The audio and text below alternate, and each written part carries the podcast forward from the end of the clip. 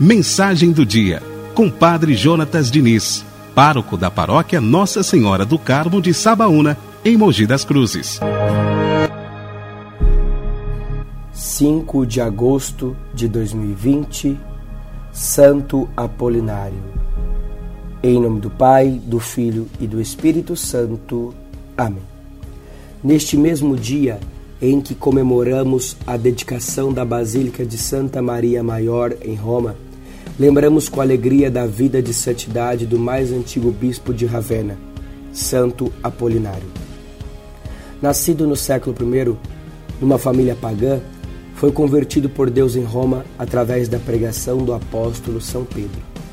No tempo de Apolinário, o paganismo e sincretismo estavam dominando todo o império, e por isso todo evangelizador corria grandes riscos de vida com a missão indicando a evangelização do norte da Itália, foi ele edificar a igreja de Ravenna, a qual tornou-se na Itália, depois de Roma, polo do cristianismo.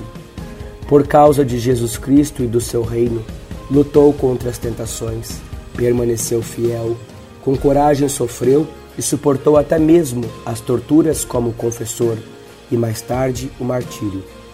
Conta-nos a história que, diante do Édito de Milão, em 313, a Igreja Católica adquiriu liberdade religiosa e, com isso, pôde livremente evangelizar o Império Romano, assim como venerar seus santos. É deste período que encontramos em Ravenna grande devoção ao Santo Bispo, do qual celebramos hoje herói da nossa fé. Por isso, com fé e confiança, nós rezamos. Santo Apolinário, rogai por nós. Você ouviu a mensagem do Padre Jonatas Diniz, pároco da paróquia Nossa Senhora do Carmo de Sabaúna, em Mogi das Cruzes.